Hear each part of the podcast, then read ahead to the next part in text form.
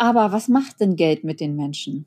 Kann ich überhaupt jetzt noch als Unternehmer Umsatz machen, ohne ein großes Netzwerk und ohne diese Vetternwirtschaft, wenn ich nicht den kenne, der jemanden kennt, der mir einen Auftrag besorgen kann? Florida, Orlando, Sonntag 18 Uhr, beste Podcastzeit. Die Sonne ist schon mal verschwunden und es wird gerade mal wieder erträglich warm. Wir haben hier 35 bis 40 Grad und ich bin froh, wenn das Thermometer hier schon mal wieder unter 30 rauscht. Denn ich lese hier gerade jetzt mit Blick auf unseren See die Pressenachrichten und da war mir diese Woche jetzt wirklich ein Fall überhaupt nicht mehr aus dem Sinn gegangen und um den geht es auch hier in dieser Folge, weil da so viel mehr dahinter steckt. Was macht der Erfolg mit Menschen? Wie verändern die sich auch? Und was kannst du auch dagegen tun? Der Fall Schlesinger ging durch die Presse. Macht, Gier, Überheblichkeit. Aber das ist halt wirklich auch nur wieder die Spitze des Eisberges. Da hat man sich einen Fall jetzt rausgesucht und den in die Presse gebracht. Was steckt da wirklich alles dahinter? Im Strafrecht hat man ja immer die Unschuldsvermutung. Und deswegen wissen wir ja auch noch nicht, ob Patricia Schlesinger, ich glaube, ihr habt das alle mitverfolgt, diese Woche sich im Sinne des Strafrechts halt schuldig gemacht hat. So titelte zumindest die Presse diese Woche. Fakt ist aber, dass sie sich am öffentlich-rechtlichen Rundfunk an den Mitarbeitern und an uns allen als Gebührenzahler Vergangenheit. Und jetzt wurde sie fristlos entlassen. Aber welche Folgen hat das? Auf jeden Fall hat sie halt dazu beigetragen, dass der öffentlich-rechtliche Rundfunk in Frage gestellt wird. Und gerade kam ja auch schon wieder die Diskussion, öffentlich-rechtlicher Rundfunk in Frankreich werden die Gebühren abgestellt. Habe ich auch gerade meine Meinung zugegeben, ob man nicht lieber das durch Beitragszahler, wie, wie wir es in Netflix haben, ersetzen sollte. Und wir schauen uns das ganze System in dieser Folge an. Ist es überhaupt noch möglich, normal Geschäft zu machen? Ohne Vetternwirtschaft? Hat man überhaupt eine Chance? Und werde ich automatisch so machtgeil und geldgierig, wenn ich Erfolg habe? All das in dieser Folge. Untreue, Vetternwirtschaft und Verschwendung von Gebührengelder wird ihr vorgeworfen. Dubiose Beraterverträge mit ihrem Mann und einer dritten Person. Hans-Dieter Wolf. Der ist letzte Woche auch zurückgetreten von seinen Ämtern. Gegen alle drei ermittelt die Staatsanwaltschaft wegen Untreue und Vorteilsnahme. Zusätzlich zu einem hohen Gehalt von über 300.000 Euro hat sich Schlesinger noch Einladungen zu Privatessen zu sich nach Hause mit prominenten Personen bezahlen lassen von den öffentlich-rechtlichen Rundfunk, Luxusauto mit Massagesitzen und alles auf Kosten der Gebührenzahler. Es ist halt wirklich ein ganz komplexes System aus gegenseitigen Gefälligkeiten, was sich da aufgebaut hat. Der Spörl, ihr Mann, 73 Jahre, erhielt Beraterverträge von der Messe Berlin, wo Wolf, 78 Jahre, eine gewichtige Person war zum Mediencoaching. Und umgekehrt beschaffte Wolf Spörl im Gegenzug wieder Verträge in zweistelliger Millionenhöhe. Und Schlesinger hatte als Senderchefin vom RBB ein beträchtliches Gehalt von über 300.000 Euro und sich mal eben 16 Prozent Gehaltserhöhung und nochmal ordentlich Bonus gegeben. So. Wolf beherrschte wiederum den Verwaltungsrat, wo Insiderwissen über diese Regelungen wiederum begrenzt waren.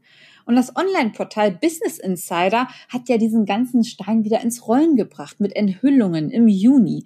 Und eine Enthüllung nach der nächsten. Und der Rundfunkrat, der sieht sich gar nicht in der Lage für größere Kontrollaufgaben. Da stelle ich mir mal wieder die Frage, äh, kann ich auch nur den Kopf schütteln, wozu gibt es bitte schon Compliance-Abteilungen in den Unternehmen? Keine Sicherheitsmechanismen greifen. Wo sind die ganzen Leute? Was ist mit den Einkaufsabteilungen, die uns als Startups in den öffentlich-rechtlichen Anstellungen gar keine Chance geben auf dem Auftrag, geht das alles wieder am Einkaufs vorbei? Und die Führungsabteilung wurde mal eben für 1,4 Millionen Euro aufgestockt und die Intendantin Schlesinger lud prominente Gäste dann wieder zu sich nach Hause ein, wieder und wieder. So und alles auf Kosten der Beitragszahler. Und ich sage ja immer, die Leute können ja machen, was sie wollen. Wenn sie selbstständig sind, dann können sie ja ihr Geld ausgeben, wofür sie wollen. Da können sie sich den bestes Auto leisten und alles, aber doch nicht als Angestellte, wofür jeder normale Mitarbeiter sofort gekündigt wird. Und das geht dort alles durch. Warum ist das so? Hier wird wieder mit zweierlei Maß gemessen. Und ich glaube auch, dass das hier auch wieder nur die Spitze des Eisbergs ist, wie auch einige Reporter diese Woche schon geschrieben haben. Es wird super viele solcher Fälle geben, hat man in der Vergangenheit ja auch schon gesehen, die nur einfach noch nicht aufgetaucht sind. Und ja, für dich als Unternehmer, was ist da jetzt auch wichtig? Klar, man liest das und denkt, okay, na super. Äh, aber warum werden Menschen auch so anders, wenn der Erfolg kommt? Macht und Geld verändern die Menschen. Und ihr könnt es auf Social Media sehen. So viele von diesen ganzen Möchtegern-Darstellern, die angeblich im Luxus schwelgen, die Leute, die Geld haben, die zeigen es häufig überhaupt nicht. Und daran kannst du es halt auch immer schon sehen, was wirklich real ist und was fake ist. Aber was macht denn Geld mit den Menschen? Bei der Schlesinger und Co. sehen wir diesen Selbstbedienungsladen als Angestellte. Es wird halt immer selbstverständlicher, was man sich einfach rausnehmen kann, wie man sich bedienen kann, ob es ist, dass man sich mal eben weitere Boni zahlt, insbesondere wenn vertraute Menschen im Verwaltungsrat sitzen und das einfach so abzeichnen. Oder Luxusautos im öffentlich-rechtlichen Sektor. Warum muss das sein? Warum müssen Privatdinner mit Promis zu Hause bezahlt werden? Warum kann man sich als Angestellte selber Gehaltserhöhungen geben? Ja, die Mentalität hat sich einfach bei denen geändert. Man nimmt sich einfach das heraus, ohne noch zu fragen. Und das ist mir schon ganz häufig aufgefallen. Und sobald du da natürlich auch erfolgreich wirst, ziehst du halt auch andere Arten von Menschen an. Und einige wollen vielleicht auch dich genau in so einen Strudel mit reinbringen. Ich unterstelle das ja auch gar keinen, dass man da mit Absicht reinkommt. Aber es kann halt auch sein, dass du an die falschen Leute gerätst, die dich dann genau in so einen Strudel, wie es jetzt bei der Schlesinger und Co. passiert ist, damit reingerätst. Und die meisten von den Menschen, die du anziehst, wenn du Erfolg hast, die meinen es nicht gut mit dir. Vielleicht nochmal fünf, sechs Prozent. Aber die meisten wollen einfach nur dein Geld. Und woran merkst du das zum Beispiel? Bei mir war es dann so, zum Beispiel, wenn man mit äh, Leuten essen geht, dass die dann einfach erwarten, dass man irgendwie bezahlt oder wenn man irgendwie abends unterwegs ist, wenn man im Kino ist oder im Theater. Auf einmal sollte ich halt ständig bezahlen und das ist etwas, ich, ich habe es nie gemacht, aber das ist halt etwas, was einer halt schon gleich komisch aufkommen sollte bei Geschäftspartnern oder auch bei Freunden hält man das ja meistens so, dass man auch einfach abwechselnd zahlt, aber nicht, ähm, dass das eine halt immer alles auslegt. Und äh, das finde ich halt immer schon komisch, wenn es in diese Richtung geht. Und das gleiche Geld verleihen, natürlich, dann kommt mal der eine oder andere, kommt dann schon mal auf einen zu, vielleicht auf die man noch gar nicht so lange kennt und sagt, gut, oh, kannst du mir mal Geld leihen, ich brauche das, kriegst du auch nächsten Monat wieder. Und ich verleihe zum Beispiel aus Prinzip kein Geld. Ich habe schon so viel dort miterlebt, wo Kollegen bei mir einfach auch Geld verliehen haben und das nie wieder gesehen haben. Und das ist immer, immer merkwürdig. Also wenn ich Geld verleihe, dann investiere ich halt auch in Firmen. Aber das ist halt immer merkwürdiges Zeichen. Du lernst halt neue Leute kennen und entweder die laden sich halt irgendwie selber dann zu dir ein, die laden sich zum Essen ein oder aber auch, die wollen sich halt irgendwie Geld von dir leihen. Das ist dann immer merkwürdig und da solltet ihr natürlich ganz stark aufpassen.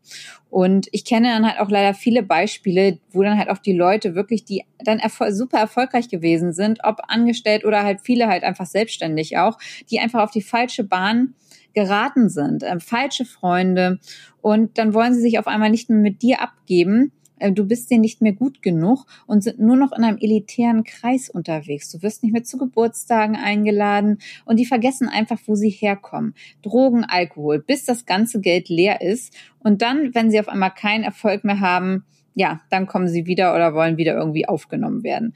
Und ähm, ja, und dann ist man aber auch, wenn man in diesen Kreis halt reingerät und dieser Erfolg auf einmal dann halt ausbleibt, das ist halt diese ganze Bussi-Gesellschaft, dann ist man halt auch ganz schnell diesen Kreis halt wieder los und dann steht man nämlich ganz alleine da. Also es gibt halt bestimmte Kreise, auch wenn man in verschiedene Städte guckt. In Hamburg gibt es dann bestimmt, zum Beispiel auch ganz bestimmte Bereiche, ganz bestimmte Kreise, wo man halt auch nicht so einfach reinkommt. Und wenn man halt drin ist, dann muss man halt einfach echt viel Geld ausgeben. Da geht es halt richtig los. Jedes Wochenende ist man irgendwo eingeladen und da muss man natürlich dann ein Gastgeberpräsent mitbringen und das summiert sich ganz schön an, an Kosten. Das geht in die Tausende im Monat, was man da dann halt aufgibt, weil man will ja auch irgendwie dann halt mithalten und dann geht's halt in diesen Kreisen nur noch drum, höher, schneller, weiter, mein Haus, mein Auto, mein Boot. Und das kann wirklich ähm, ganz gefährlich sein. Das ist ja auch nicht mehr gesund und äh, deswegen hat da auch mein Tipp an dich. Schau halt wirklich immer, mit wem du dich umgibst. Und wenn der Erfolg kommt, hör auch nochmal auf dein engeres Umfeld. Und du brauchst zumindest einen guten, äh, einen guten Freund, der dich bei dem Erfolg dann irgendwie auf den Teppich halt wieder zurückholt, ne? Weil ist natürlich ist es klar, wenn wenn du Erfolg hast und so jeder jeder möchte äh, mit dir sprechen, möchte dich treffen, auf Social Media bist du vielleicht berühmt, dann hast du da ganz andere ganz andere Leute, die du anziehst, aber sonst ist wirklich eine ganz starke Gefahr da, dass du halt wirklich abhebst und dann aber auch ganz schnell ganz tief halt stürzen kannst und in ganz falsche Bahn gerät, wie es eventuell hier auch bei diesen Herrschaften gewesen ist. Das ist aber Selbstbedienungsmentalität, mit wem man sich dann halt einfach auch abgibt. Aber das ist halt etwas, da schaut bitte wirklich, dass ihr immer jemand in eurem engsten Kreis habt, der euch auch, wenn ihr den Erfolg habt, der euch auch immer wieder auf den Teppich zurückholt und ein bisschen erdet.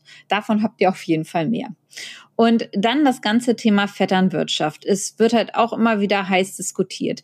Ähm, kann ich überhaupt jetzt noch als Unternehmer Umsatz machen, ohne ein großes Netzwerk und ohne diese Vetternwirtschaft, wenn ich nicht den kenne, der jemanden kennt, der mir einen Auftrag besorgen kann habe ich mir auch sehr lange die Frage gestellt, weil ich ja 2016 auch mit einem ganz neuen Unternehmen an den Markt gegangen bin. Ich hatte keine Brand, ich hatte keine Chance gegen die großen Konzerne vom finanziellen her, von der Mitarbeiterstruktur her. Ich kann hierzu aber nur sagen, auch an kleinere Unternehmen oder Startups, die nur auf dem Markt kommen, auf jeden Fall. Vertrieb und Sales ist halt da der Key. Und da muss man halt auch erstmal durch. Und ich bin wirklich in den ersten drei Jahren 2016 bis 2019 täglich mit Vertrieb vorangekommen. Und natürlich ist es anstrengend, anstrengender, als wenn man eine Vetternwirtschaft halt hat. Aber ähm, es ist natürlich auch etwas, dass man sagt, gut, man hat sich das alles von selber aufgebaut. Man bekommt nicht einfach so die Aufträge zugeschustert. Und wer weiß, was da auch alles noch im Hintergrund halt passiert. Aber das ist halt etwas, wo ich sage, jeder Unternehmer kann es halt doch heute auch durch Social Media und so mit schaffen. Und vor allen Dingen, was ihr ja auch als Vorteile habt, wenn man jetzt auch so sieht, die Herrschaften, die sind ja über 70 oder die Schlesinger ist 61. So, es ist ja eine ganz neue Generation. Es ist ja ein ganz neues Business, wie man heutzutage Business macht. Das ist etwas ganz anderes. Und da sage ich nur, es hat ja jeder wirklich die Chance, auch Sachen zu verkaufen, im Sales aktiv zu sein. Es gibt den ganzen Social-Media-Bereich. Man arbeitet ja nicht mehr so stark im Offline-Business, zumindest in äh, vielen Branchen. Und bei mir war es halt so, da, da war das mit Social Media gerade halt natürlich im Kommen 2016. Ich habe auch nachher 50 Prozent meinen Umsatz über LinkedIn gemacht. Natürlich, ich hatte ein Netzwerk. Ich habe ja 15 Jahre vorher auch in der Beratung gearbeitet und angestellt gearbeitet, aber in einem anderen Bereich. Also ich, ich hatte in vielen Bereichen ähm, Kontakte gehabt, aber nicht, die mir Aufträge besorgen konnten. Also deswegen, dieses Netzwerk hat mir da halt noch gar nichts gebracht. Das musste ich auch erstmal wieder mit, ähm, mit aufbauen. Und ich war als Frau ja eh immer häufig außen vor. Beratermarkt ist 80 Prozent äh, Männerdomäne und war in diesen ganzen Gentleman-Clubs ja auch nicht drin. Aber das hat mir nichts ausgemacht. Ich sag mal, mit Passion und Sales hat alles geklappt und nach drei Jahren hast du dann auch mit deinem Unternehmen ja ein gewisses Standing am Markt. Deswegen, es geht alles auch ohne. Ist natürlich entsprechend anstrengender. Und wenn man dieses Netzwerk hat, das ist, muss ja jeder selber überlassen sein. Aber ich möchte da halt allen, die das halt lesen, die sich auch jetzt selbstständig gemacht haben, da halt auch wieder Mut machen. Es geht auch alles ohne Vetternwirtschaft mit einem mit ganz normalen Sales-Ansatz. Und was als Unternehmer ja auch noch dazu kommt, ähm, ich habe mir auch ein Netzwerk aufgebaut, wo man sich mit anderen Beratungsunternehmen gegenseitig unterstützt. So, und dann konnte man halt schon gegen die großen Konzerne ankommen, weil wir ja wesentlich schneller, agiler und moderner auch sind.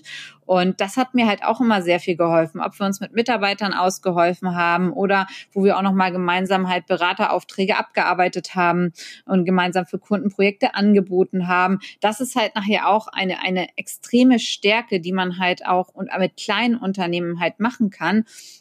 Und ich muss auch sagen, insbesondere auch im B2B, es geben einen auch immer mehr Unternehmen halt die Chance reinzukommen. Außer halt der Bund, da habe ich ja schon in der letzten Folge drüber gesprochen, da muss halt dringend was passieren, denn da ist auf jeden Fall noch diese Vetternwirtschaft, hat man ja gerade wieder beim Maskendeal gesehen, da wird sich untereinander einfach die großen Deals zugeschustert, obwohl es Compliance-Abteilungen gibt, obwohl es Prüfungen gibt, ähm, da muss halt dringend was einfach getan werden. Aber ich sage immer, lasst euch nicht aus der Ruhe bringen, es funktioniert auch anders. Und der Bund wird jetzt hoffentlich bald mal nachziehen. Aber ihr, ihr müsst euch einfach auf das Umsetzen halt konzentrieren. Konzentriert auf rein auf euer Unternehmen, auf Umsetzen. Schaut nicht dann rechts und links, was machen die anderen oder wo hat der wieder leichter einen Auftrag bekommen und macht keine Nebenkriegsstauplätze auf. Und wenn sich der Erfolg einstellt, dann schaut bitte wirklich, dass ihr immer jemanden an eurer Seite habt, der euch hier am Boden hält und dass ihr nicht euer hart verdientes Geld einfach zum Fenster rausschmeißt und auch an die falschen Leute gerät. Das passiert manchmal halt schneller, als einem halt wirklich lieb ist. Ich werde auf jeden Fall an diesem Fall dranbleiben, aber werde natürlich mich auch an meine eigenen Tipps halten und einfach bei mir auch aufs Umsetzen fokussieren. Ich hoffe, euch hat die Folge gefallen. Ihr würdet mir einen riesen Gefallen tun, wenn ihr meinen Podcast liked, eine Bewertung hinterlasst, Spotify oder bei iTunes und mir auch mal Feedback gibt, welche Themen ihr gerne noch hättet im Podcast. Und ich freue mich, wenn wir uns nächste Woche wieder hören. Eure Corinna.